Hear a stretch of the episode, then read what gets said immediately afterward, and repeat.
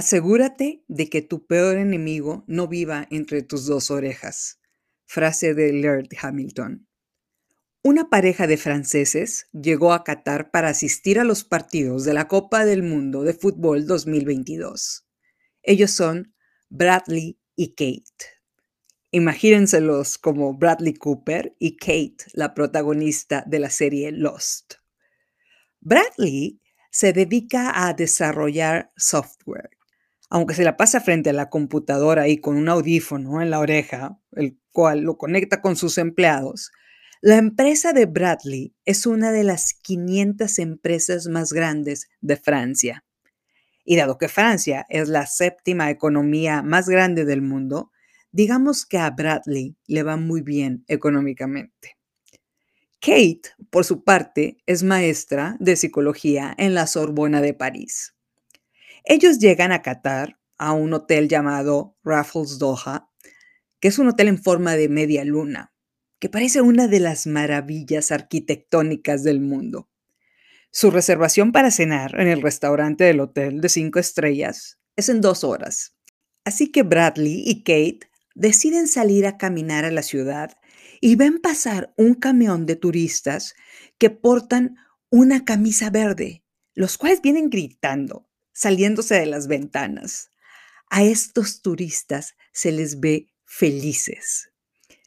El camión se detiene en una plaza en la esquina, la ola verde se baja y poco a poco se empieza a oír más fuerte una canción folclórica llamada La Chona. Y los franceses ven estos turistas vestidos de verde bailando al ritmo de la canción, cadereando. Bradley y Kate se acercan a tomar video con sus teléfonos porque realmente estos vatos traen una fiesta espectacular. Se magnifique, dice Bradley, acomodándose los lentes para seguir viendo el espectáculo verde. De repente, un hombre con máscara del santo agarra de la cintura a Kate y le dice, véngase mi güera, a bailar y se la lleva como si fuera muñeca de trapo al medio del círculo de turistas vestidos de verde, que le empiezan a gritar, ¡Que abra la primo! ¡Eh, eh, eh, eh, eh! Y Bradley no sabe si hablarle a la policía o ir a rescatar a su esposa que está bailando con el cavernario. Y Bradley se mete a este círculo de turistas que está saltando al ritmo de la música se da cuenta que el cavernario avienta a Kate por los aires al ritmo de los tucanes de Tijuana y Bradley la rescata. Animan a Bradley para que también baile, pero mueve la cabeza diciendo que no, para mostrarles que no pasará. Hace, hace, merci. Y rescata a su esposa de esta ola salvaje. Caminan rápidamente lejos de la multitud. Bradley le pregunta a Kate si se encuentra bien y Kate no sabe si decirle a su esposo que estuvo más cerca físicamente del cavernario que de lo que ha estado con él desde hace cinco meses. o que posiblemente se equivocó de profesión y en lugar de ser una aburrida maestra de psicología en la Sorbona de París, podría poner una arena de lucha libre en la capital de Francia. La sensación de este ambiente salvaje es increíble. Pelearán a dos de tres caídas sin límite de tiempo. En esta esquina, el santo el cavernario. Kate toma aire y se arregla rápidamente el cabello con pasadores. En ese momento su cabello parece el de Beyoncé después de la sangoloteada. Se acaba la canción de la chona y los turistas verdes empezaron a aullar como lobos y levantaron al mismo tiempo sus termos, cuando un hombre dijo, Lola el otro día me dio mezcal de la palma y bailé y canté con banda y se me alborotó hasta el alma. y siguieron los aullidos y los chiflidos que de seguro se escucharon por todos los Emiratos Árabes. Y otra vez, esa música folclórica hizo a todos los presentes empezar a bailar, cadereando. Un hombre se acerca a Bradley y a Kate, los cuales reaccionan dando un paso atrás con susto por la cercanía. pensando que los iban a meter otra vez al slam que traen estos hombres vestidos de verde, con la música de la chona, la lola, el mezcal de la palma y el alma que se alborotó. Pero este mexicano es más tranquilo. Porta un disfraz del chapulín colorado y arriba de este se puso la camisa verde de la selección nacional. Le toma su botella de tequila, la cual la trae disfrazada de chipote chillón, le da una palmada fuerte en la espalda a Bradley y le dice, ¿y tú qué vato? El Chapulín Colorado hace una finta de que quiere luchar con Bradley y dice en voz alta, mis movimientos están fríamente calculados, moviéndose salvajemente de izquierda a derecha. Le dice, te traigo finto, te traigo finto. Pero Bradley hizo su servicio militar por tres años y estudió defensa personal en Israel por 15 meses. Lo entrenaron para que si enfrenta una amenaza, pegue primero y averigüe después reacciona con una patada voladora que deja las antenitas de vinil en el suelo, incluido el disfraz rojo del chapulín y el cuerpo que estaba dentro del disfraz. Se oye a lo lejos el grito de ¡Juanito! Y se acercan dos hombres que también portaban disfraces de chapulín colorado. Bradley sale de su trance de defensa personal y les dice, Je suis désolé pour mon comportement. Je suis désolé. Se preguntan, ¿qué dice Rambo? Me siento desolado por mi comportamiento. Desolado. Uno de los chapulines colorados dice que el güey se siente desolado. Bradley lo intenta de nuevo y dice, me siento preocupado por mi comportamiento. Uno de los chapulines le responde, güey, preocupado debería estar Juanito y se tiran al piso para despertar a su compadre que está inconsciente. Bradley no logra hablar español correctamente. Lo aprendió años atrás en la Patagonia, cuando andaba salvando pingüinos en peligro de extinción. Pero en ese momento estaba en estado de sobrevivencia y se colapsó la parte racional de su cerebro. Juanito se levanta y sus compadres le preguntan, ¿Estás bien, canal? Hazle una pregunta, hazle una pregunta. A ver, ¿Qué significa el verbo soslayar? Pero Juanito todavía está viendo las antenitas de vinil que le están dando vueltas en la cabeza. Bradley se disculpa diciendo que está muy sentido. El compadre dice, ya se sintió Rambo. Bradley empieza a balbucear y les dice, siento mucho el golpe. Los compadres le responden, Juanito lo sintió más, guay. Mira, le está saliendo sangre por la nariz. Finalmente, Bradley mueve la mano para mostrar que su cabeza recuerda el español y les dice, lo siento mucho, es inaceptable mi comportamiento. Kate se acerca a ellos y le dice a Juanito, queremos llevarte a un hospital, mi nombre es Kate. Y Juanito y los compadres le sonríen a la Kate, que también habla español cuando se fue a la Patagonia. Los compadres le dicen en secreto a Juanito, Güey, si llega la migra, se llevan a estos franceses y nos llevan a nosotros. Y los policías árabes cortan manos. Ya se nos acabó el billete, carnal. No queremos que nos corten las manos. Juanito, tratando de ver el lado positivo de las cosas, se acerca a los franceses y les dice, en lugar de hospital, me ayudaría mucho ahorita dinero, money, billete dólares, euros. Bradley saca la cartera y les enseña los billetes, y los tres chapulines colorados se avientan encima de la cartera. ¡Eh! ¡No empujen! ¡Ahí viene el agua! Bradley y Kate se hacen para atrás asustados. Después de que los chapulines colorados agarraron todo el efectivo, los franceses deciden extender su decencia. Le preguntan a Juanito por qué está en Qatar. Juanito voltea a ver a sus compadres que lo abandonaron para ir a conseguir cerveza mexicana con el dinero que les dio Bradley. Y les explica a los franceses. Era mi sueño venir al Mundial de Fútbol y cantar el himno nacional mexicano. Lo empeñé todo, todo lo que tengo, y pude pagar el boleto de avión. Mis compadres y yo vamos a ir a los Juegos de la Selección Mexicana. No tenemos boletos, pero somos muy inteligentes. No contaban con mi astucia. Nos vamos a esperar afuera del estadio hasta que empiece el juego Y los revendedores árabes que no pudieron vender los boletos, casi, casi no los van a dar gratis.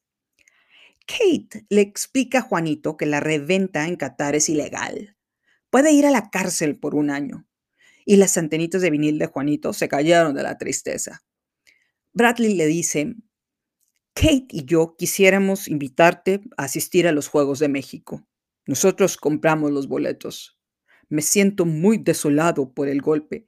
Por favor, permítenos acompañarte a los Juegos y conseguir los boletos de entrada al estadio.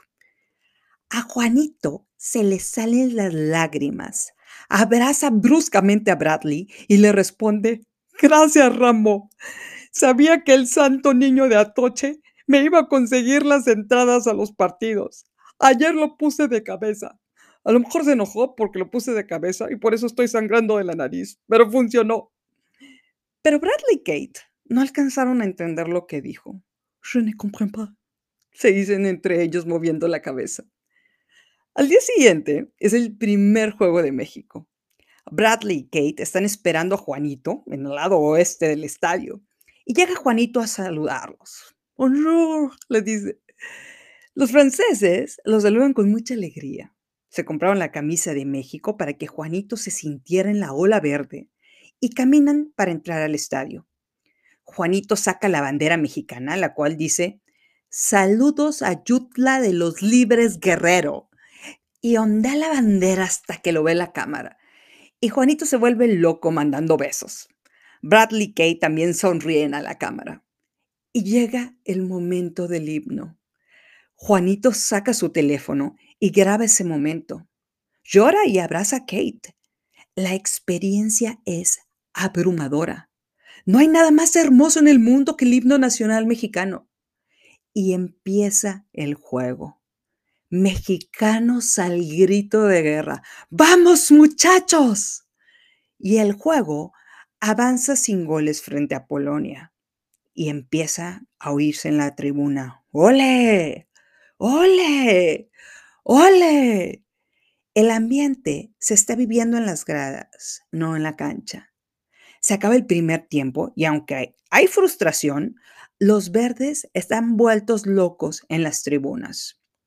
Inicia el segundo tiempo y marcan un penal en contra de México. Lo va a tirar Robert Lewandowski la gran estrella del equipo. Juanito dice, si Memo lo para, ya no te dejaré de cabeza, santo niño de Atoche. Y Memo Ochoa detiene el penal. Juanito salta y en las gradas se vuelven locos y hay lágrimas de alegría.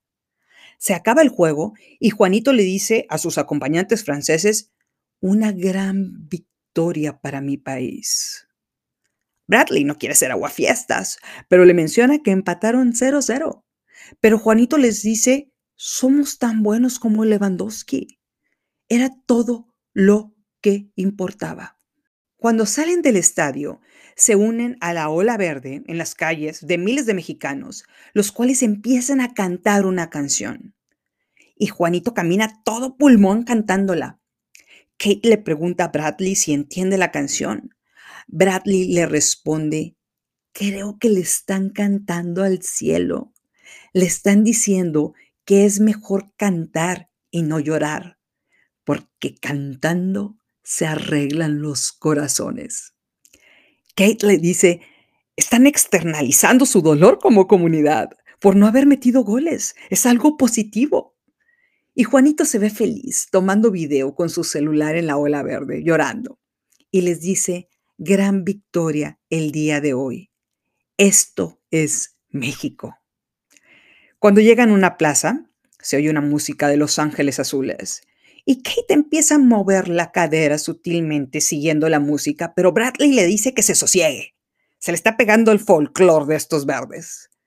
Juanito les dice que solo ha comido barritas de avena desde que llegó a Qatar y ellos deciden invitarlo a cenar y se van al Raffles Doha, en el restaurante que tienen reservación, la cual era a las 6 de la tarde. Pero Juanito les pidió que le tomaran fotos en el hotel de media luna, en todas las posiciones, y les dieron las 8 de la noche. Les cancelaron la reservación porque no se presentaron a tiempo. Y deciden irse a un local de kebabs cerca de ahí. y se sientan a platicar. Francia ganó 4-1 contra Australia. Juanito les pregunta cómo se sienten. Los franceses le contestan que muy bien, vinieron a ganar la Copa del Mundo, punto. Y Juanito les explica que está muy contento con el resultado de México. Memo Ochoa detuvo el penal de uno de los mejores jugadores del mundo y les dice, lo que importa es el toque de balón. Tuya, mía, tenla, te la presto. Esa es la grandeza. Bradley le contesta, lo que importa es ganar. Goles, Copa del Mundo, trofeos de campeones, no te los presto. Esa es la grandeza. Pero Juanito no entiende por qué le están diciendo eso. Parece que su mente no está programada para entender lo que le está diciendo Bradley. Y Bradley decide hacer sentir bien a su nuevo amigo. Le dice que recuerda perfectamente a Hugo Sánchez, el Pentapichichi, uno de los mejores jugadores del mundo, que es mexicano. Juanito reacciona con rechazo. Mueve la cabeza diciendo que no y le responde, nadie lo quiere. Hugo Sánchez es un pedante, siempre sintiéndose superior, siempre celebraba sus goles solo, no con el equipo. Nadie quiere a ese vato en mi país. Bradley se sorprende con la respuesta. Mbappé también se siente superior. De eso se trata. De hecho, Mbappé también celebra sus goles solo. Pero a diferencia de Hugo Sánchez, Mbappé es considerado un héroe en su país. Bradley le insiste, la aspiración, el deseo de crear algo extraordinario. Juanito le responde, esas personas no nos gustan en mi país. No, no, no, no. Los aspiracionistas, no, no, no. Y sigue moviendo la cabeza, negando inconscientemente ese deseo, ese anhelo, esa esperanza, ese apetito de sobresalir. Y Juanito les dice, por eso Miguel Mejía Barón no metió a Hugo Sánchez en el juego contra Bulgaria en 1994 porque Hugo se empeñó en jugar su posición y no en la que decía Miguel Mejía Barón. Lo puso a calentar, estaba listo para entrar al juego, pero el último lo ignoró por pedante, por creer que sabía más que su entrenador. México no pasó a cuartos de final, pero quedó claro lo que le pasa a los que se creen superiores. Bradley le responde a Juanito con asombro. Hugo Sánchez fue declarado el mejor jugador en el siglo XX de la CONCACAF. Sabía más de fútbol que su entrenador y demostró en cientos de partidos cómo desde su posición podía meter un gol para que México pasara a los cuartos de final. Kate ve la reacción física de Juanito moviendo la cabeza en negación y le pone la mano en la pierna a Bradley. Es hora de dejar de presionar porque Juanito luce muy molesto. Su cuerpo se mueve con rechazo. Kate se da cuenta de que hay algo que involuntariamente Juanito no puede procesar. Salen de ahí y se despiden. Llega el segundo juego de la selección mexicana. Y ahí están de nueva cuenta esperando a Juanito en el estadio vestidos de verde. Juanito no llega, los mexicanos que pasan por ahí les gritan, compadres, y Bradley y Kate solo saludan sonriendo. Empieza el juego en el estadio y ven a Juanito corriendo hacia ellos. Bradley le dice, pensamos que querías llegar a oír el himno nacional. Pero Juanito les dice que estaba mandando fotos de su familia en el teléfono, porque quería aprovechar que tenía wifi en el hotel y se le hizo tarde. México va contra Messi y la selección argentina. Cuando encuentran sus asientos en el estadio, otra vez en las gradas, oyen la canción del cielo. Canta y no llores. Y Juanito empieza a llorar. Siguen 0 a 0 contra el mejor jugador del mundo. Y la ola verde empieza a gritar, sí se puede, sí se puede. Kate le dice a Bradley en secreto, asombrada, que los verdes están tratando de aceptar la idea de ganar. El inconsciente colectivo está brotando. Si pueden ganar, pueden tocar la grandeza, se vale ganar. Kate saca su teléfono y empieza a grabar este momento en las gradas porque es digno de documentarlo. Los verdes están despertando. Bradley pone atención en la formación de México en la cancha. Todos los verdes están tirados hacia atrás. Solo tienen a dos delanteros que pueden ir a atacar. Bradley le dice a Kate, parece que están jugando para que el marcador quede en ceros. No tiene sentido. Eso no es fútbol. Están jugando a que uno de sus delanteros pueda burlar a toda la defensa argentina. Pero si no convocan a los Hugo Sánchez de México, ¿quiénes pueden hacer cosas superiores? ¿Cómo planean ganar para clasificar a la siguiente ronda? El partido se vivía espectacular, con la emoción de dos países que viven el fútbol como en ningún otro país. Argentina llegaba más a la portería, pero los verdes tuvieron oportunidades de gol de lejos, porque seguían plantados en la defensa. Ninguno de los verdes se achicaba frente al mejor jugador del mundo, Messi. Ahí estaba el poder del corazón de un mexicano. Pero en el minuto 63, Messi, el jugadorazo equivalente a Hugo Sánchez, pero en versión argentina, mete el primer gol. Y unos minutos después, el equipo argentino mete el segundo gol. México pierde 2-0 contra Argentina. Juanito está frustrado y les dice, jugamos como nunca y perdimos como siempre. Bradley dice, je ne comprends pas. No comprendo. ¿Siempre pierden? Según la FIFA, México es el país número 15 en el mundo con mejor fútbol. Pero Juanito está inconsolable. Lo invitan a cenar para que se sienta mejor. Juanito pide 10 platillos diciéndoles que ya se les acabaron las barritas de avena y les dice que durmió poco porque se metieron 16 mexicanos en una habitación del hotel. Los administradores del hotel se dieron cuenta de la sobrepoblación y ahora se están rotando en turnos de cuatro en cuatro para que los dejen entrar. Es decir, se bañan y se duermen un rato y después se van a caminar a las calles de Qatar. Bradley le pregunta, dime Juanito, ¿por qué hay 16 amigos en tu cuarto de hotel?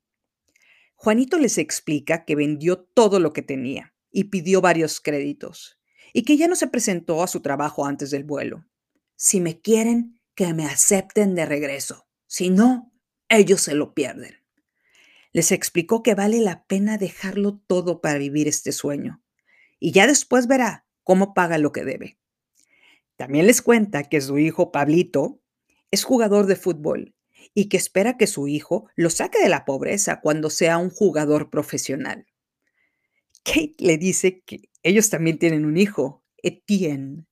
De hecho, ha sido aceptado en dos campamentos del verano en el Barça y tiene un nutriólogo que le ayuda con la alimentación y un psiquiatra deportivo que le muestra que tiene que cometer errores para aprender, pero Juanito le interrumpe y les dice, necesitan darle a tole de masa para nutrirlo. Mi Pablito está bien grandote y fuerte. No necesitan andar en campamentos de otros países. En México tenemos técnica y el mejor fútbol y los mejores entrenadores del mundo para hacer de su hijo un campeón. Kate y Bradley se mantienen en silencio. Juanito continúa comiendo todo lo que puede a la mayor velocidad posible. Juanito se da cuenta de que su teléfono agarra wifi en el restaurante y les dice, ya me mandaron mis compadres lo que México necesita para pasar a la siguiente ronda en el juego contra Arabia Saudita. Y les dice los escenarios. Dice, necesitamos que, número uno, Polonia le gane a Argentina por más de cuatro goles. Número dos, que Argentina y Polonia empaten, pero ahí entran muchas variables. Número tres, que el portero de Arabia Saudita meta cuatro autogoles en el juego contra México. Juanito se levanta de su asiento y dice con esperanza, necesitamos un milagro. Bradley no quiere ser aguafiestas y le dice, Ah, Juanito, am, México necesita ganar, anotar muchos goles, de esos de los que no han metido ni un solo en este Mundial de Qatar. Pero Juanito no entiende y vuelve a decir, necesitamos un milagro. Bradley se levanta, se pone frente a él y le dice, necesitan ganar, meter goles en la portería. Juanito se ríe y le responde, estamos diciendo lo mismo. Pero Bradley presiona para traer a la conciencia de Juanito lo que no comprende y le insiste, no es lo mismo. Los escenarios que tú dices dependen de los otros equipos. Lo que te digo yo depende del equipo mexicano. Déjame explicarte. Un milagro es un evento sobrenatural asociado a la intervención divina. Por el contrario, ganar el partido depende de los jugadores. La ayuda divina parece ser aceptable cultural y religiosamente en tu país. Creo, por nuestra conversación en la cena anterior, que aspirar a ganar no es aceptado en México. Por eso hablan de milagros. No se permiten usar la palabra ganar. Juanito le dice, compadre, estamos hablando de lo mismo. Y Bradley decide regresar a sentarse en su mesa frustrado. Y llega el tercer juego. Le piden a Juanito que llegue dos horas antes para alcanzar a ver todo el juego. Juanito llega 20 minutos antes corriendo. En lo que caminan para entrar al estadio, escuchan a varios reporteros mexicanos que están hablando frente a sus cámaras y dicen, hoy la selección mexicana va por un milagro. Bradley voltea a ver a los reporteros y piensa, este rollo es cultural, no solo es de Juanito. Y entran al estadio. Y cuando pasan los minutos de juego, ven a los jugadores mexicanos tirarse al pasto gritando de dolor cada que los jugadores de Arabia Saudita los empujan. Bradley se desespera. Necesitan meter goles. No pueden perder tiempo tirándose en la cancha. Parece que los jugadores mexicanos prefieren hacerse las víctimas en el piso a enfrentar el hecho que tienen que ir a meter gol. El portero de Arabia Saudita pone el balón en el suelo para sacar de portería y se oye una ola de eh", en el estadio, seguido de una palabra que no entienden. Kate la busca en Google y le dice a Bradley que los mexicanos piensan que el portero de Arabia Saudita es homosexual. Bradley le pregunta asombrado, ¿y se lo gritan? Juanito dice, la selección mexicana está tocando la puerta. Bradley le responde, no es suficiente. Tienen que cruzarla ahí en la red, en la portería. Bradley grita, tu mayor talento es más poderoso que tu mayor miedo. ¡Vamos, México! Pero sus palabras se pierden en el aire. Llega un tiro de esquina, una patada que centra el balón y entra el primer gol. El gol que todo México estaba esperando. Juanito, Kate y Bradley saltan vueltos locos con el gol que acaba de caer. ¡Se magnifique! grita Kate. Los tres están llorando de la emoción. Juanito grita, así se hace muchachos, moviéndose la camisa verde para mostrar el orgullo nacional. Los jugadores mexicanos festejan mostrando ferocidad, mostrando sus verdaderos colores. Saben que pueden hacerlo. Kate y Bradley se abrazan y se besan, abrumados por el ambiente sin igual de los verdes en la tribuna. Parece que se va a caer el estadio de la emoción. Kate le dice a Bradley, quiero que México pase a la siguiente fase. Quiero volver a vivir esta sensación que nunca he vivido. No vivimos esta intensidad en los Juegos de la selección de Francia. Y Bradley Sonriendo, le dice a su esposa que está pensando lo mismo. Tiro libre directo, muy lejos de la portería. Un hombre con la camisa verde de apellido Chávez le pega al balón de forma soberbia y mete el gol más hermoso del mundial. y vuelve la locura a las gradas. Bradley y Kate lloran, gritando como salvajes. Kate salta como si estuviera bailando la chona, se mueve la camisa verde sintiéndose parte de este país, de esta hermosa cultura, de esta increíble hermandad. Pierden toda sofisticación y voltean a ver a Juanito, el cual ya abrazó a los verdes que hay en cada fila, seis filas arriba. Es una locura. ¡Qué hermoso fútbol! Juanito regresa y los tres se abrazan con un vínculo que ahora luce inmortal. Juanito llorando les da las gracias por lo que hicieron por él y les dice que siempre tendrán un lugar en su corazón. Bradley se vuelve a disculpar por el moretón que le dejó en la nariz, pero Juanito lo abraza con más fuerza. Juanito señala la cancha y les dice, necesitamos tirarnos hacia atrás para defender este marcador. Con esto pasamos. Este resultado es suficiente. Bradley le responde, este marcador no es suficiente. Tienen que meter tres, cuatro, seis, ocho goles más. Es posible hacerlo con este hermoso fútbol y el corazón enorme de estos jugadores. Es posible, es posible. Pero poco a poco el equipo mexicano se empieza a hacer para atrás en el juego. Juanito les dice, es una estrategia. Bradley le responde, es un error. Y en los últimos minutos de juego, Arabia Saudita mete un gol y acaba con toda posibilidad de México de pasar a la siguiente ronda. Fuera del estadio, con lágrimas y frustración en los ojos, los franceses se despiden de Juanito. Me regreso hoy en la noche a México, él les dice. Bradley le pregunta si cambió el vuelo.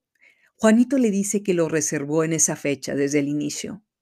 Y el francés piensa, ¿siempre supo que su equipo no iba a pasar a la siguiente fase? Juanito les pregunta cuándo se regresan ellos a Francia. Kate le responde, después de la final. Francia vino a ganar la Copa del Mundo. Se dan un último abrazo.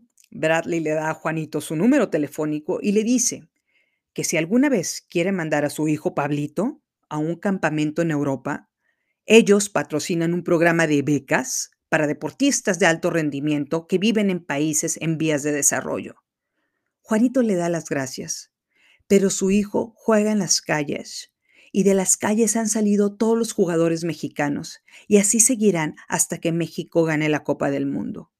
Confía en los entrenadores de su país. Kate le pregunta, ¿entrenadores como Miguel Mejía Barón? Juanito le contesta que sí, con orgullo. Cuando ven alejarse a su nuevo amigo, Bradley le dice a Kate, tienen un fútbol hermoso, tienen un corazón que late más intenso que cualquier otro humano. Vienen de una cultura ancestral de guerreros. ¿Quiénes fueron los desgraciados que los programaron con esa mentalidad de solo hacer lo suficiente? ¿Quiénes fueron los diablos que los condenaron a vivir en el infierno de perder? les están inculcando a sus hijos que hay que buscar milagros en lugar de buscar victorias. Les están mostrando que hay que dejar en la banca al jugador que busca hacer algo extraordinario. Y piensa en la escena de los hobbits en la serie Los Anillos del Poder. Nadie camina solo, nadie sale del camino, nadie sobresale, así sobreviven. Por su parte, Bradley le sonríe a Kate con cara de Mauricio Garcés y le dice, podremos regresar hoy al hotel, pedir una cena romántica y levantarnos mañana tarde. Me puedes enseñar cómo bailar la música de los tucanes de Tijuana. Kate le sonríe y tiene la sensación que desde que apareció ese chapulín colorado, nunca volverá a ser la misma.